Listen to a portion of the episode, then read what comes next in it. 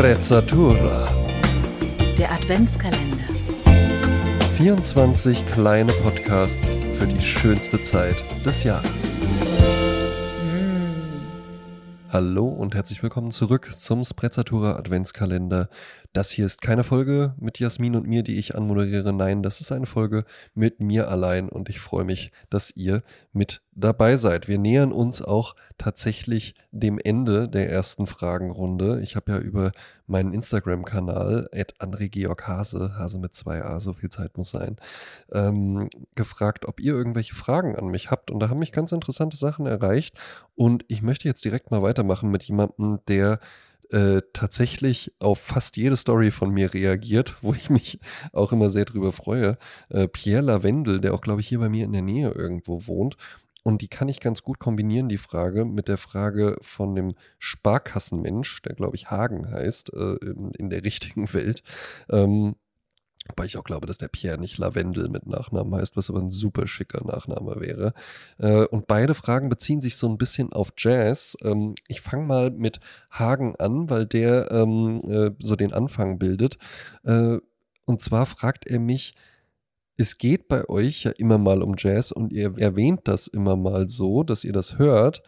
Aber wie findet man denn da jetzt einen Einstieg in das Genre? Beziehungsweise wie war das bei euch? So, und da kann ich einfach mal äh, von meiner Jazz-Historie erzählen. Also ich komme jetzt nicht aus einem Haushalt, wo mein Vater äh, Altsaxophonist oder sowas war oder meine Mutter irgendwie Klavier gespielt hat oder sowas. Jazz fand jetzt bei uns zu Hause nicht statt und ich war jetzt auch nicht zeitlebens schon äh, äh, an Bebop interessiert oder sowas oder habe irgendwie äh, einen Patenonkel, äh, der Musiker ist oder sowas. Das gab es alles nicht.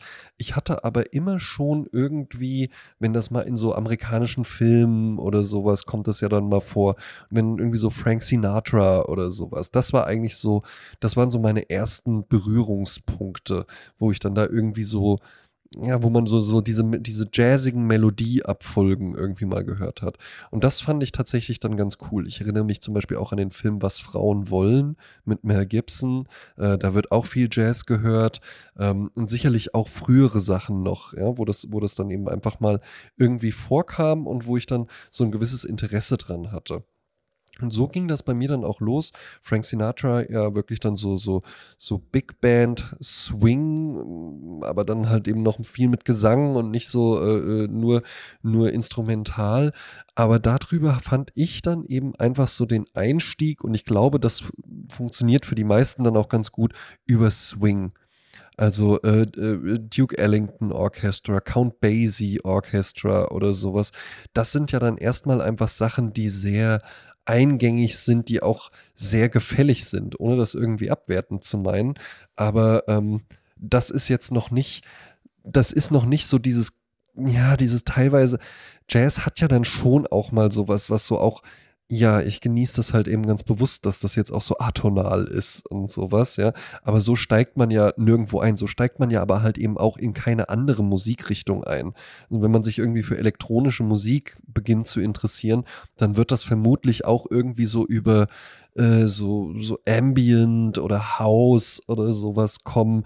Äh, niemand fängt ja irgendwie an äh, und hört als erstes mal irgendwie äh, Gabba-Techno oder sowas. Ja? Wobei, vielleicht ist das so das andere Extrem, wo man dann auch einsteigen kann. Ähm, äh, geht nur irgendwie entweder an dem, an dem seichten Ende oder an dem ganz speziellen Ende.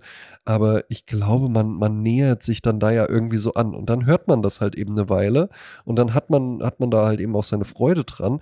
Und dann beginnt es irgendwie irgendwie, dass einem, weiß ich nicht, gerade bei so, so, so Big Band Swing oder sowas, gibt es dann immer auch nochmal ein Solo zwischendrin.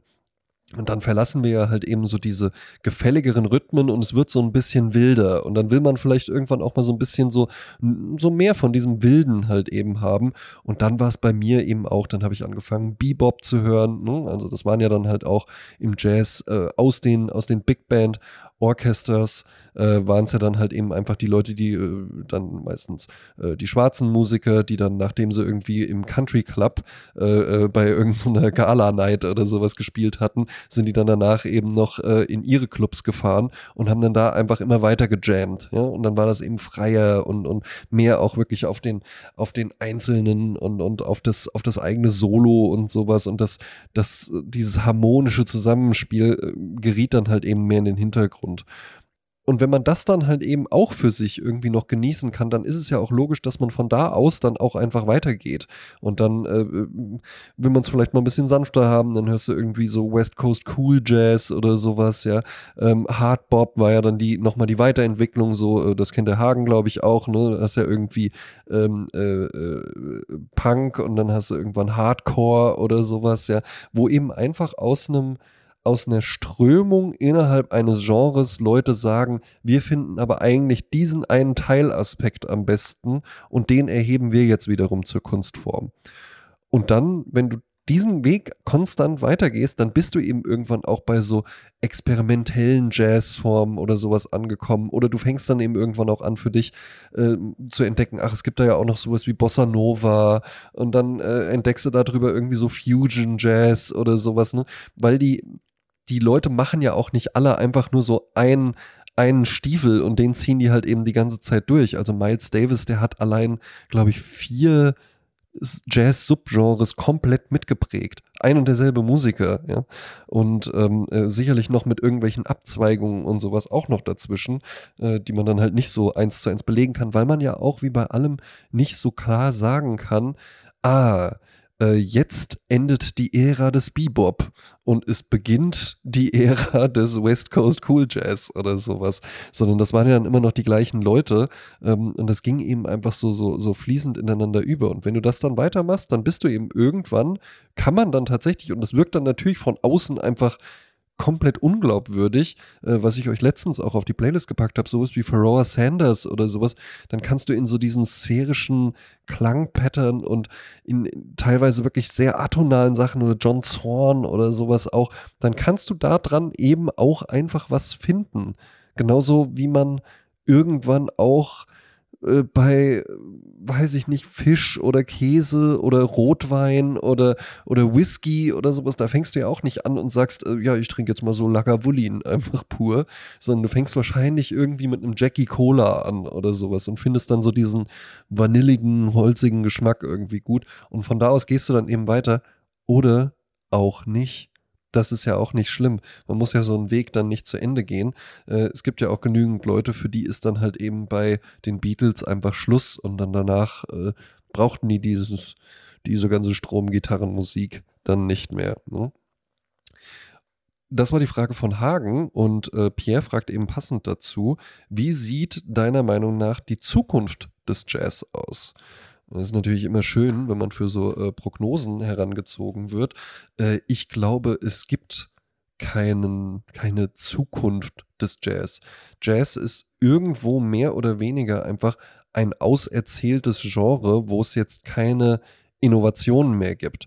Äh, das ist dann eben einfach Remix. Also Jazz wird es, glaube ich, immer geben. Ich glaube auch, dass sich immer Musiker, ähm, die dann eben einfach eine eine neue Form von Musik irgendwie rausbringen. Und da meine ich auch dann so, weiß ich nicht, so jemanden wie Rihanna oder Taylor Swift, das ist ja auch Musik, die es so vor zwölf Jahren in der Art nicht gab, ja, oder Lady Gaga oder sowas.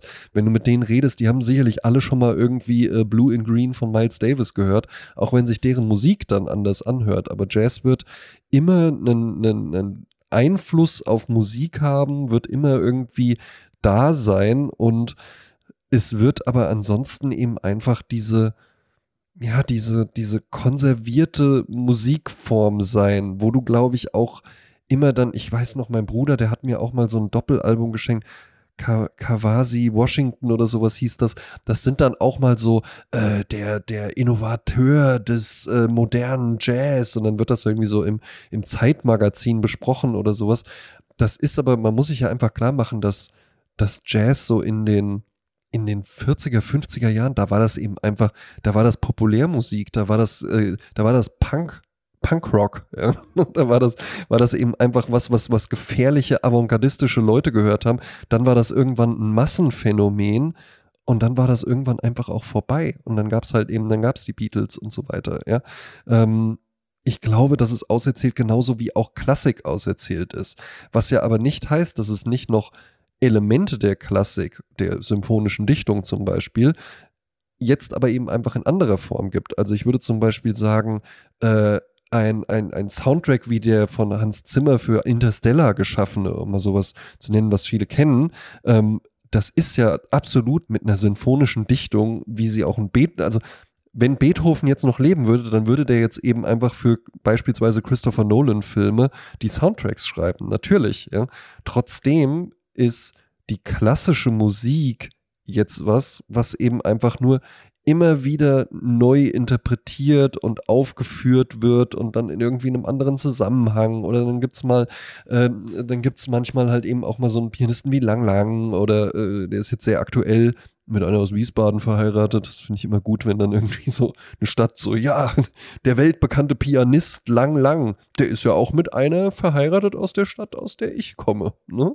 Ähm, oder einen Glenn Gould oder sowas, wo du einfach mal irgendwie so Leute hast, die so eine Interpretation dann nochmal irgendwie was Besonderes mitgeben.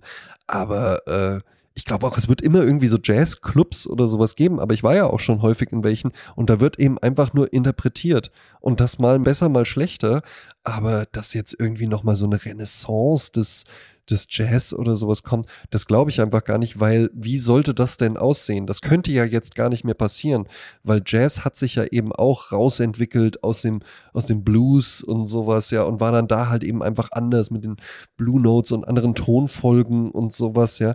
Und das könntest du ja jetzt gar nicht mehr machen, ohne irgendwie äh, äh mit einzubeziehen, was jetzt halt eben ansonsten auch noch da war. Trotzdem wird es, glaube ich, halt eben immer einfach irgendwie so vorhanden sein. Und was ich mir auch tatsächlich wünschen würde, ist, dass man es irgendwie schafft, dass das so rauskommt aus so einem, äh, äh das ist äh, Musik für schlaue Menschen oder sowas. Das mag ich ja generell nicht, ähm, auch bei Klassik nicht. Ähm, ich ich empfehle einfach jedem und jeder, die hier zuhört, wahrscheinlich habt ihr es ja alle schon mal gemacht, äh, geht mal irgendwie in einen Jazzclub, hört euch mal so eine Jam-Session an, geht mal irgendwie in, in jeder äh, kleineren Stadt gibt es irgendein Konzerthaus, wo mal irgendein Sinfoniekonzert oder sowas ist. Hört euch mal so eine Beethoven-Sinfonie an und dann meldet euch gerne danach und versucht mir dann irgendwie klarzumachen, dass das euch komplett kalt gelassen hat. Das glaube ich eben einfach niemandem, weil das ist eben einfach, das ist sehr emotionale Musik, Musik, die einen berühren kann. Und wenn man sich darauf einlassen kann, dann ist es doch wirklich einfach eine wunderbare Sache. Und dann braucht das auch nicht jetzt nochmal so eine, so eine totale Weiterentwicklung. Also ich glaube, es wird als Remix bestehen bleiben. Ich glaube, es wird als, als, als Bestandteil, als Inspirationsquelle bestehen bleiben und ansonsten einfach als konservierter, immer wieder interpretierter äh, Basiskatalog. Ja. Ja, das waren meine ähm, Gedanken zu Jazz. Ich hoffe, die haben euch gefallen und äh, ja, ich hoffe, ihr genießt äh, hier den Sprezzatura Adventskalender, genießt die Zeit mit Jasmin, mit mir und mit uns beiden und freut euch schon auf Weihnachten. Ja, es ist ja nicht mehr so lange. Ja, jetzt noch Geschenke kaufen ja, ähm, und nicht darauf warten, bis Amazon irgendwie sagt, wenn du jetzt bestellst, dann kriegst du es vielleicht noch, weil dann muss irgendjemand klingeln und dann hat man schon die Suppe aufgetischt und dann kommt nochmal so ein Amazon-Bote und man guckt einander einfach nur an und beide denken sich, weiß ich auch nicht, musste das jetzt eigentlich, musste, ja, es geht, aber musste diese Aktion jetzt eigentlich wirklich sein? So will man doch nicht sein, ne? Und ja, habt einen schönen Tag, habt einen schönen Abend, habt eine äh, gute Nacht, falls ihr schon eingeschlafen seid. Und wir hören uns morgen wieder. Und darauf freue ich mich schon.